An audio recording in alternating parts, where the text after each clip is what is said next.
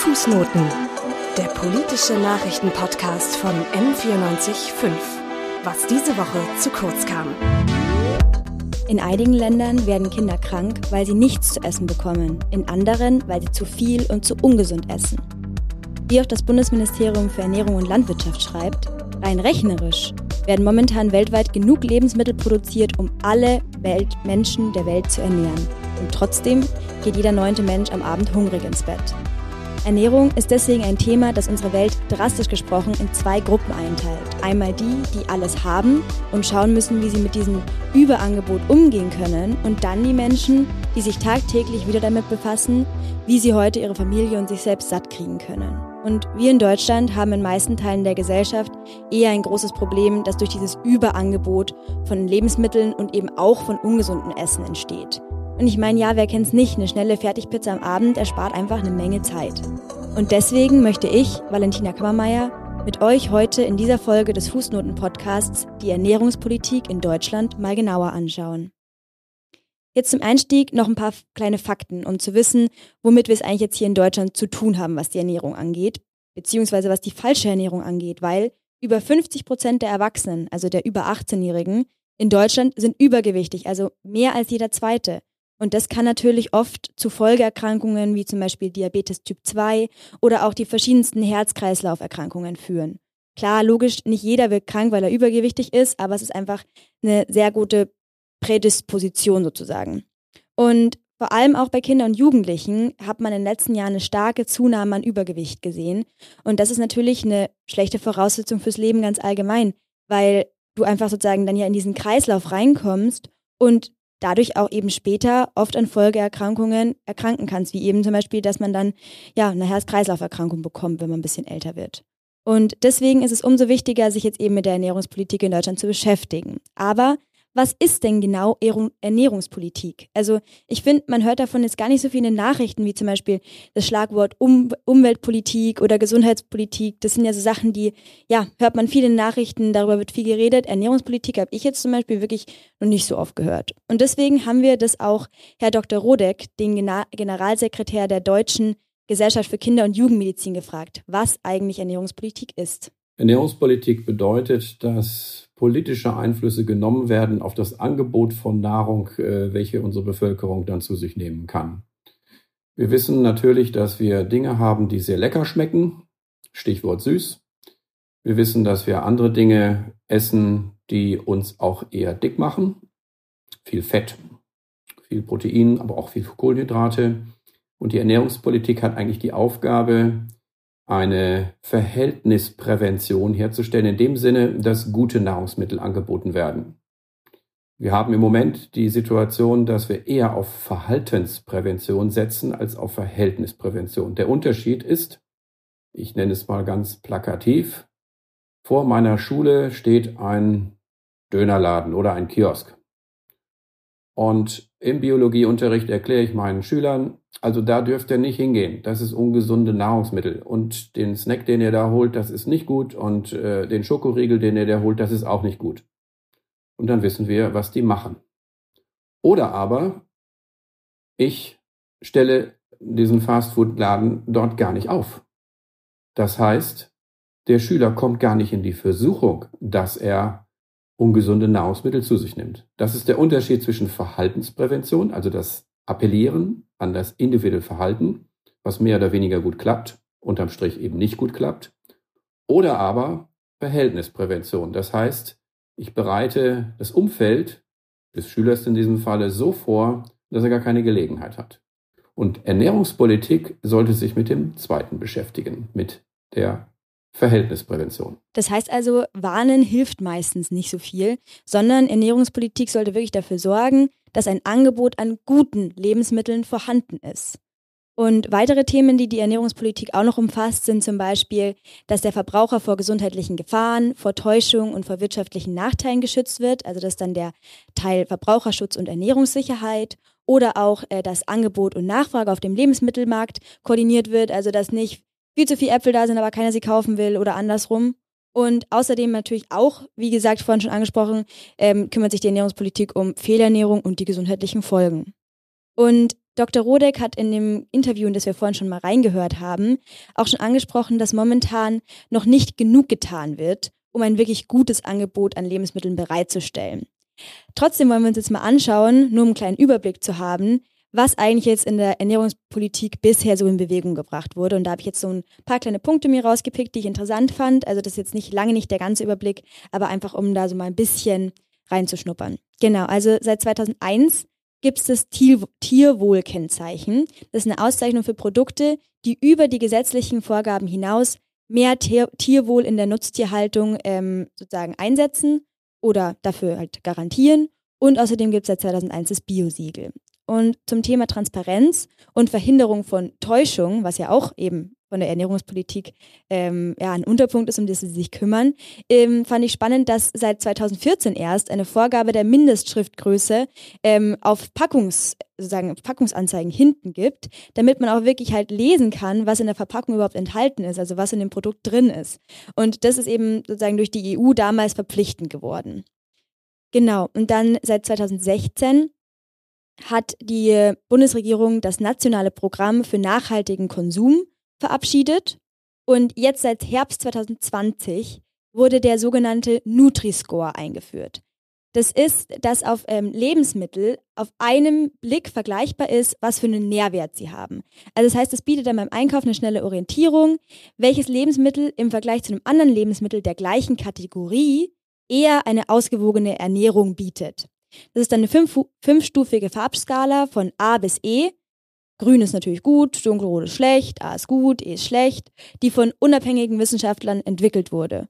Und die ist auf der Vorderseite der Verpackung zu finden und soll so eben einen schnellen Überblick äh, bieten. Das Problem ist dabei bisher aber nur, dass der Nutri-Score rein freiwillig ist und deswegen ist der Vergleich von Lebensmitteln bisher einfach schwierig, weil wenn es nur jedes dritte Lebensmittel hat, weißt du ja nicht, wie, es bei den anderen ausschaut. Und dadurch kannst du einfach nicht das ganze Angebot vergleichen. Und das soll sich jetzt hoffentlich ändern, aber dazu erzähle ich auch gleich noch mehr.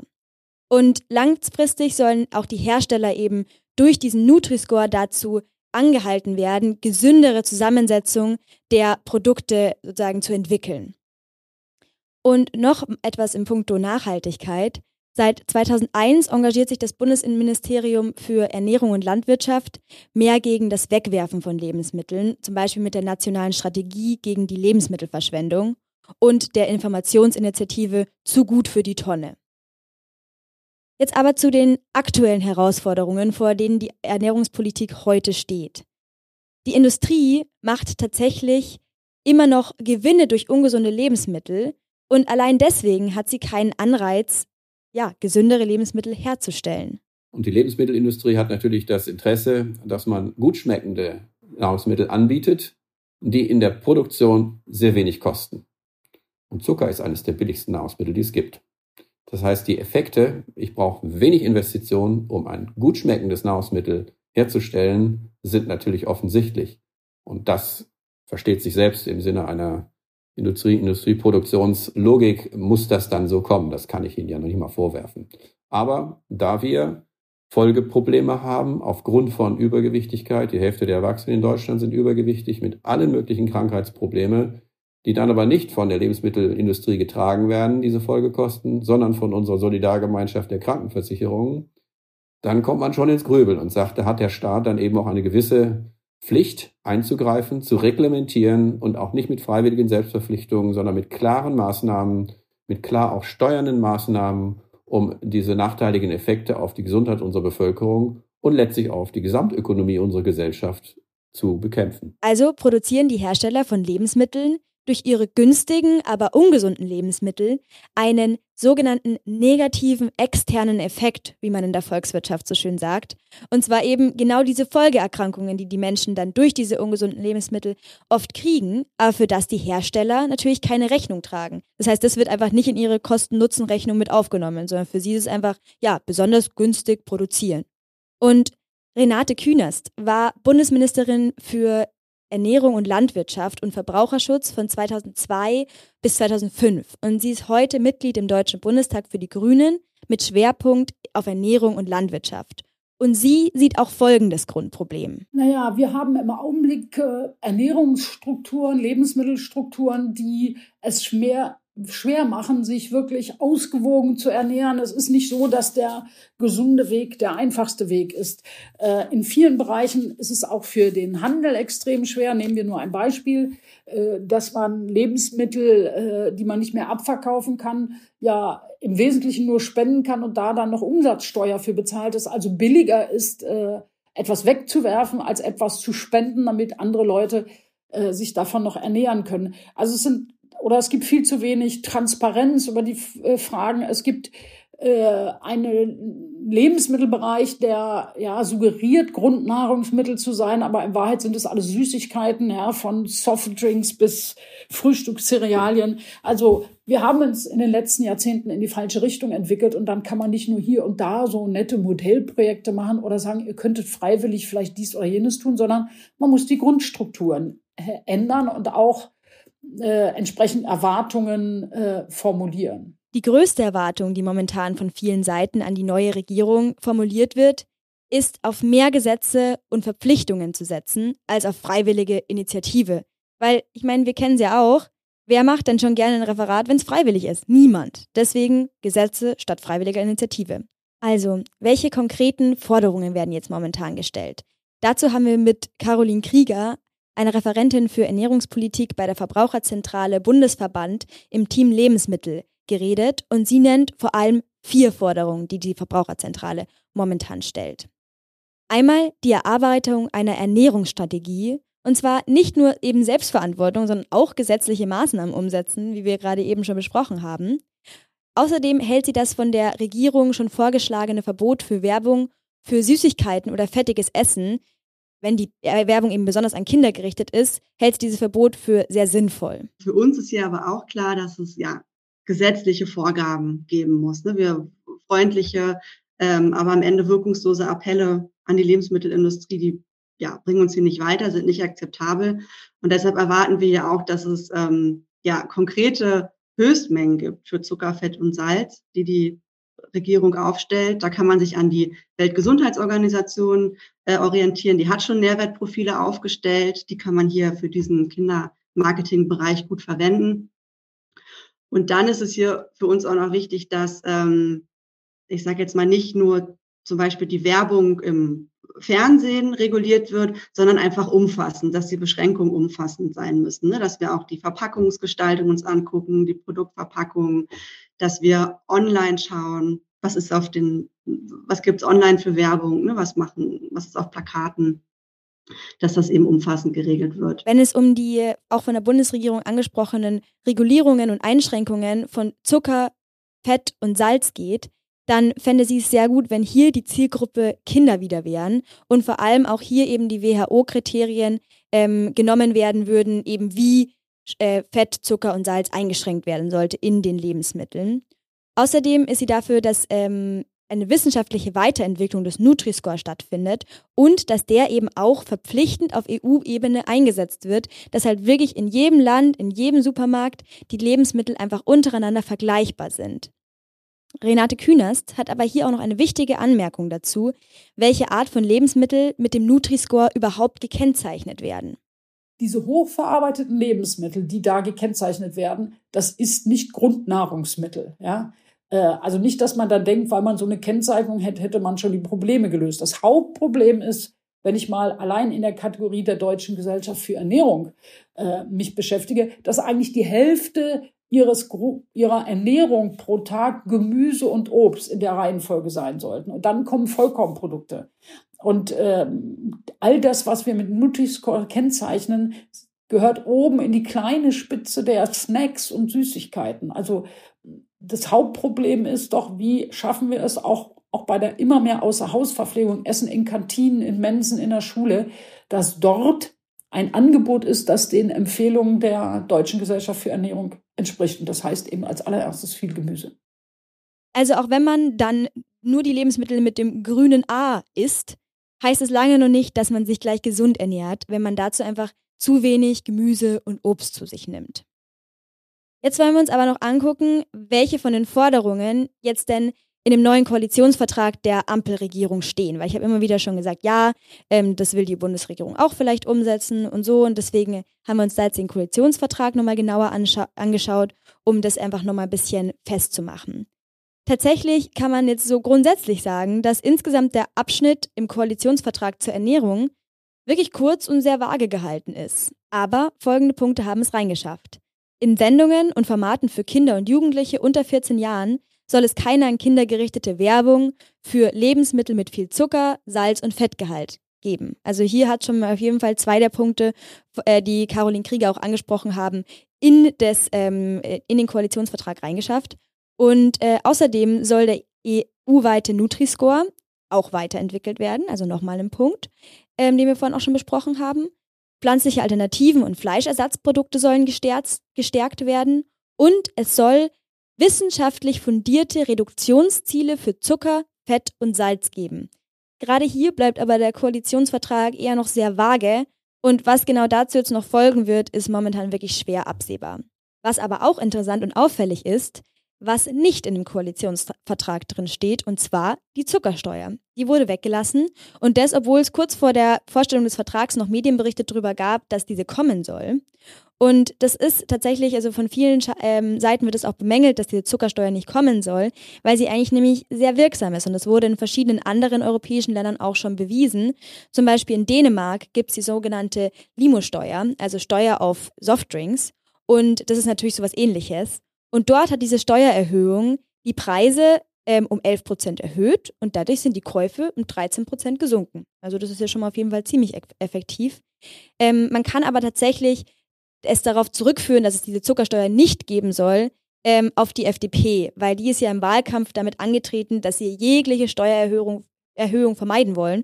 Ja, und bei der Limosteuer ist ihnen auf jeden Fall schon mal gelungen. So viel also auch dazu, welche der bis jetzt besprochenen Aspekte auch wirklich in der kommenden Legislaturperiode in der Ernährungspolitik angegangen werden sollen. Einen weiteren interessanten Punkt wollte ich jetzt hier aber nochmal einbringen. Und zwar hat Dr. Rodek in seinem Interview auch noch angesprochen, warum vielleicht nicht nur das Ministerium für Ernährung und Landwirtschaft eine Rolle in der Ernährungspolitik spielen sollte. Auf der einen Seite brauchen wir gesunde Kita-Ernährung. Das heißt also, dass in den Kitas auch Ernährung durch Praxis gelehrt wird. Und es gibt auch Beispiele, wo Kinder, die ein solches Programm durchlaufen, plötzlich das Ernährungsverhalten in ihren Familien ändern, weil sie einfach sagen, hey, in der Kita haben sie aber gesagt, das geht gar nicht. Und dann ändert sich manchmal auch in den Familien was. Und wir wissen, dass die Gesundheitskompetenz, Schrägstrich Ernährungskompetenz in unserer Bevölkerung, ich sag mal ganz ehrlich, grottenschlecht ist. Die meisten wissen es nicht. Da gibt es auch gute Studien für. Das bedeutet, wir müssen, um auch die junge Generation dort mitzunehmen, diese Ernährungskompetenz, Gesundheitskompetenz in den Schulunterricht vermehrt einbauen. Nun gibt es welche, die ein eigenes Fach dafür fordern. Es gibt auch welche, die sagen, ja, das Fach selbst ist vielleicht nicht das Entscheidende, aber die Inhalte müssen wir lehren, ob das nun im Biologieunterricht ist oder im Sachunterricht oder wo auch immer. Aber die Inhalte müssen wir integrieren. Das bedeutet aber auch wieder eine gewaltige Umorganisation auch des Lehramtsstudiums, weil auch die angehenden Lehrer natürlich fit gemacht werden müssen, um eben entsprechende Inhalte zu vermitteln. Also ein dickes Brett, was gebohrt werden muss, wo auch nicht nur das Ernährungsministerium für verantwortlich ist, sondern wo wir verschiedene andere Ministerien auch noch mit ansprechen können, Kultusministerien, äh, Familienministerien und, und, und, und, und. Und äh, das braucht eine konzertierte Aktion. Außerdem hat Herr Rodek auch noch erklärt, warum die Kombination aus Ernährung und Landwirtschaft in einem Bundesministerium vielleicht nicht die allerbeste ist, weil dadurch haben die Politikerinnen natürlich die Aufgabe, die Interessen der Landwirtinnen und auch der gesamten Lebensmittelindustrie zu vertreten. Ist ja klar, ist ja auch sehr wichtig. Ich meine, ist ja die Aufgabe. Ähm, aber heutzutage ist eben in Deutschland die Kopplung von Ernährung zu Landwirtschaft gar nicht mehr so stark, weil es ja zum Glück keine Unterernährung gibt, sondern die Ernährung ist eben eher ein Teil der Gesundheit geworden, weil es ja bei uns Überernährung gibt und damit kommen ja etliche Gesundheitsprobleme einher. Und deswegen ist der Vorschlag von ähm, Herr Rodek und der Deutschen Gesellschaft für Kinder- und Jugendmedizin, dass die Ernährungspolitik doch auch eher ins Gesundheitsministerium eingegliedert werden sollte. Also, es gibt wirklich viele Vorschläge, viele Forderungen, wie in Deutschland eben mit diesem Überfluss an Essen umgegangen werden kann und wie man hier eben einfach sozusagen ein anderes Bewusstsein auch schaffen kann. Und ja, wie auch schon zu Beginn gesagt, es ist irgendwie echt verrückt, dass halt bei uns genau das zu viele Essen das Problem ist, wenn in anderen Ländern die Menschen verhungern. Aber es ist natürlich so, auch an den Folgeerkrankungen von Fettleibigkeit sterben jedes Jahr wirklich viele Menschen, weshalb es natürlich trotzdem wichtig ist, dass sich die Ernährungspolitik hierzulande weiterentwickelt und dass man sich damit auch wirklich beschäftigt und befasst. Und dass man darüber auch ein bisschen Bescheid weiß einfach. Also wirklich halt, wie, wie Ernährung eigentlich gut für den Körper ist ja, deswegen hoffe ich, dass ihr ein paar spannende Aspekte mitnehmen konntet jetzt. Und vielen, vielen Dank, dass ihr bei dieser Folge des Fußnoten-Podcasts dabei wart. Die Recherche kam von Sophie Luise Gartmann und Gregor José Moser. Interviews haben Joshua Heise, Elisa Farbig und Rose Heiming geführt und die Moderation war von mir, Valentina Kammermeier. Sendeleitung hatte bei dem Podcast Nina Viking und außerdem geht auch noch ein großes Dankeschön an das Podcast-Team raus fürs Produzieren. Fußnoten. Der politische Nachrichtenpodcast von M945. Was diese Woche zu kurz kam.